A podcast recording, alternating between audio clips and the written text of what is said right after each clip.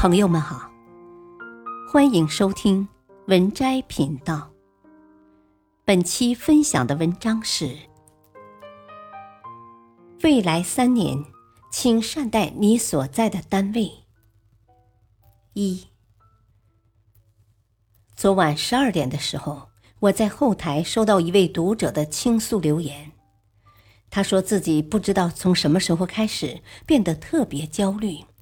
每天下班回家都要在车里待好久，一方面自己收入不高，家里有两位老人、两个小孩，每月还要还房贷、车贷，生活压力好大；另一方面，工作也遇到了瓶颈期，担心未来钱会越来越不好挣，日子会更加艰难。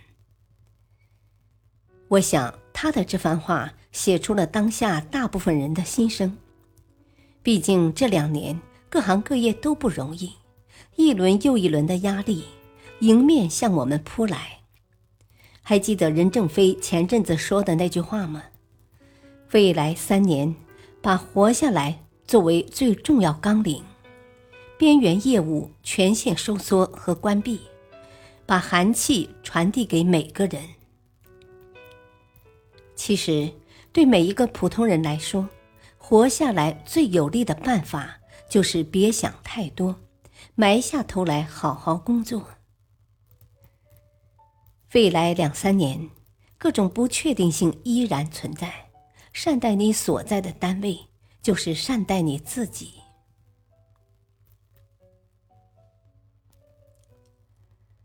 善待你所在的单位。至少他还能为你遮风挡雨。生活中，我们每个人都会有对工作气急败坏的时候，也许是难缠的客户，也许是严苛的领导，也许是难处的同事。总有那么一两个人让我们厌倦不已，总有那么一两个瞬间让我们烦躁不堪。有的人面对工作中的难关，会独自承受，默默的去消化；也有人当工作不符合自己期待的时候，第一反应就是我要辞职，换一份工作。可是，再换一份工作就没有烦恼了吗？我有一个朋友，专业是新闻学，毕业进入一家互联网大厂工作。每月到手三万以上，这样的待遇，其他人都羡慕不已。但偏偏去年年底的时候，他给我发了一条消息：“我离职了。”问他为什么，回答两个字：“受气。”他们部门有个领导，做事情特别严格，经常为了一点小小细节上纲上线。在一次冲突之后，他一气之下撂下一句话：“不干了。”原本他以为凭借自己的履历再找一份工作不难，然而年关将近，互联网公司裁员，即便有招人计划的公司，也都推到了明年。于是，朋友就在焦头烂额中失业了三个月。他前年刚在工作城市买了一套房，每个月房贷八千，女儿刚刚出生不久，正是要用钱的时候。粗算上一家人生活费、老人养老费，一个月两万多的支出。没有收入的日子里，他悔不当初。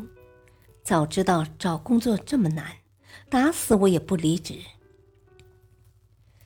我知道。生活中的你，也许就和我这个朋友一样，经常被工作折磨得不堪重负，甚至也会无数次产生想要离职的念头。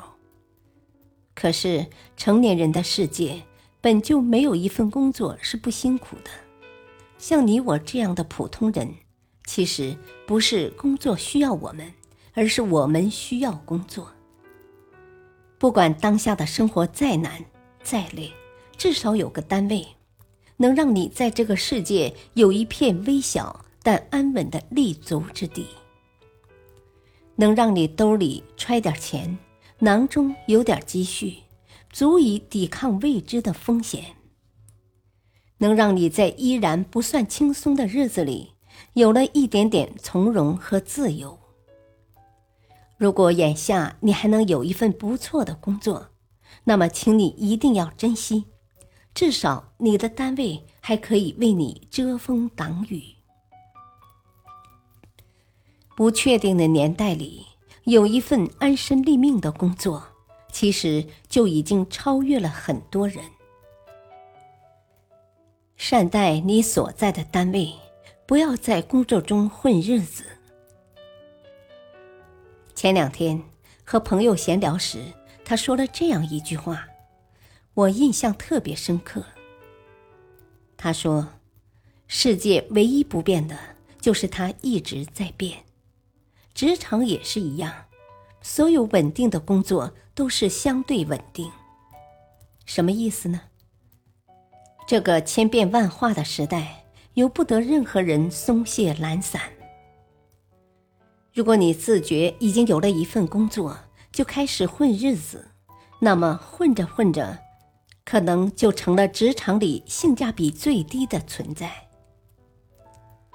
媒体人杨明远提起过自己的一个同事，名校毕业的老姜，在公司工作已经五年了。起初，同事们都对这位老员工崇拜有加，觉得他有能力又有抱负。但不久，大家就发现，老姜一张嘴高谈阔论，一到真正工作的时候就混手摸鱼。领导每次安排出差，他不是说家里有事，就是借口身体不舒服。他每天坐在电脑前，看似在认真画图，实际上在偷偷打游戏、刷视频。感谢收听。下期继续播讲二，敬请收听，再会。